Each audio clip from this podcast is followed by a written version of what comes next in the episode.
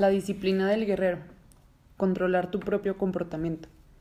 Imagínate que te despiertas temprano por la mañana, rebosante de entusiasmo ante un nuevo día. Te sientes feliz, de maravilla y dispones de mucha energía para afrontar ese día. Entonces, mientras desayunas, tienes una fuerte discusión con tu pareja y un verdadero torrente de emoción sale fuera.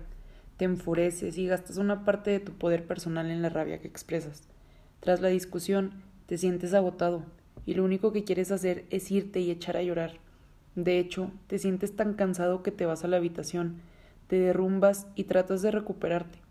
Te pasas el día envuelto en tus emociones. No te queda ninguna energía para seguir adelante y solo quieres olvidarte de todo. Cada día nos despertamos con una determinada cantidad de energía mental, emocional y física que gastamos durante todo el día. Si permitimos que las emociones consuman nuestra energía, no nos quedará ninguna para cambiar nuestra vida o para dársela a los demás. La manera en que ves el mundo depende de las emociones que sientes. Cuando estás enfadado, todo lo que te rodea está mal, nada está bien. Le echas la culpa a todo, incluso al tiempo. Llueva o haga sol, nada te complacerá. Cuando estás triste, todo lo que te rodea te parece triste y te hace llorar. Ves los árboles y te sientes triste, ves la lluvia y te parece triste. Tal vez te sientes vulnerable y crees que tienes que protegerte a ti mismo porque piensas que alguien te atacará en cualquier momento. No confías en nada ni en nadie. Esto te ocurre porque ves al mundo a través de los ojos del miedo. Imagínate que la mente humana es igual que tu piel. Si la tocas y está sana, la sensación es maravillosa. Tu piel está hecha para percibir la sensación del tacto, que es deliciosa. Ahora imagínate que tienes una herida infectada en la piel. Si la tocas, te dolerá, de modo que intentarás cubrirla para protegerla. Si te tocan, no disfrutarás de ello porque te dolerá. Ahora imagínate que todos los seres humanos tienen una enfermedad en la piel. Nadie puede tocar a ninguna otra persona porque le provoca dolor. Todo el mundo tiene heridas en la piel, hasta el punto de que tanto la infección como el dolor llegan a considerarse normales. La gente cree que ser así es lo normal. ¿Puedes imaginarte cómo nos trataríamos los unos a los otros si todos los seres humanos tuviésemos esta enfermedad de la piel? Casi no nos abrazaríamos, claro, porque nos dolería demasiado, de modo que tendríamos que mantener una buena distancia entre nosotros. La mente humana es exactamente igual a la descripción de esta infección en la piel.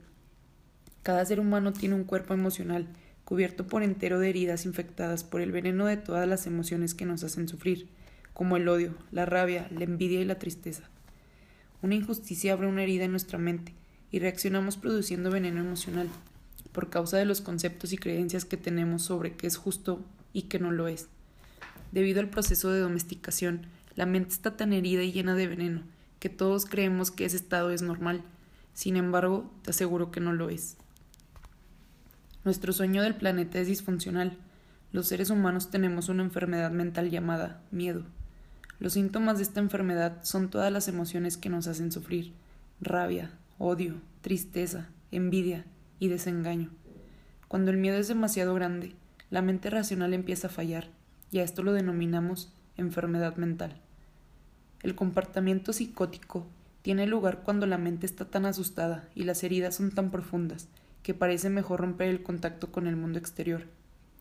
Si somos capaces de ver nuestro estado mental como una enfermedad, descubriremos que existe una cura. No es necesario que suframos más. En primer lugar, necesitamos saber la verdad para curar las heridas emocionales por completo. Debemos abrirlas y extraer el veneno. ¿Cómo lo podemos hacer? Hemos de perdonar a los que creemos que nos han portado mal con nosotros, no porque se lo merezcan, sino porque sentimos tanto amor por nosotros mismos que no queremos continuar pagando por esas injusticias. El perdón es la única manera de sanarnos. Podemos elegir perdonar porque sentimos compasión por nosotros mismos. Podemos dejar de marchar el resentimiento y declarar ya basta.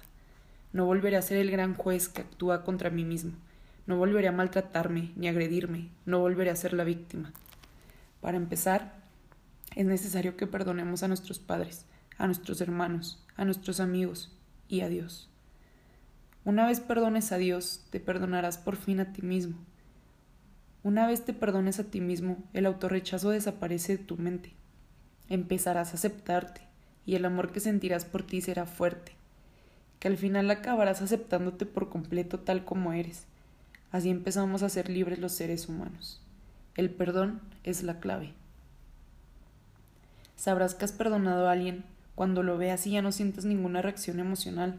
Oirás el nombre de esa persona y no tendrás ninguna reacción emocional. Cuando alguien te toca lo que antes era una herida y ya no sientes dolor, entonces sabes que realmente has perdonado. La verdad es como un escalpelo.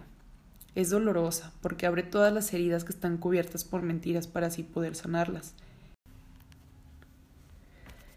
Estas mentiras son lo que llamamos el sistema de negación, que resulta práctico porque nos permite tapar nuestras heridas y continuar funcionando. Pero cuando ya no tenemos heridas ni veneno, no necesitamos mentir más. No necesitamos el sistema de negación, porque se puede tocar una mente sana sin que experimente ningún dolor. Cuando la mente está limpia, el contacto resulta placentero. Para la mayoría de las personas, el problema reside en que pierden el control de sus emociones. Es el ser humano quien debe controlar sus emociones, y no al revés.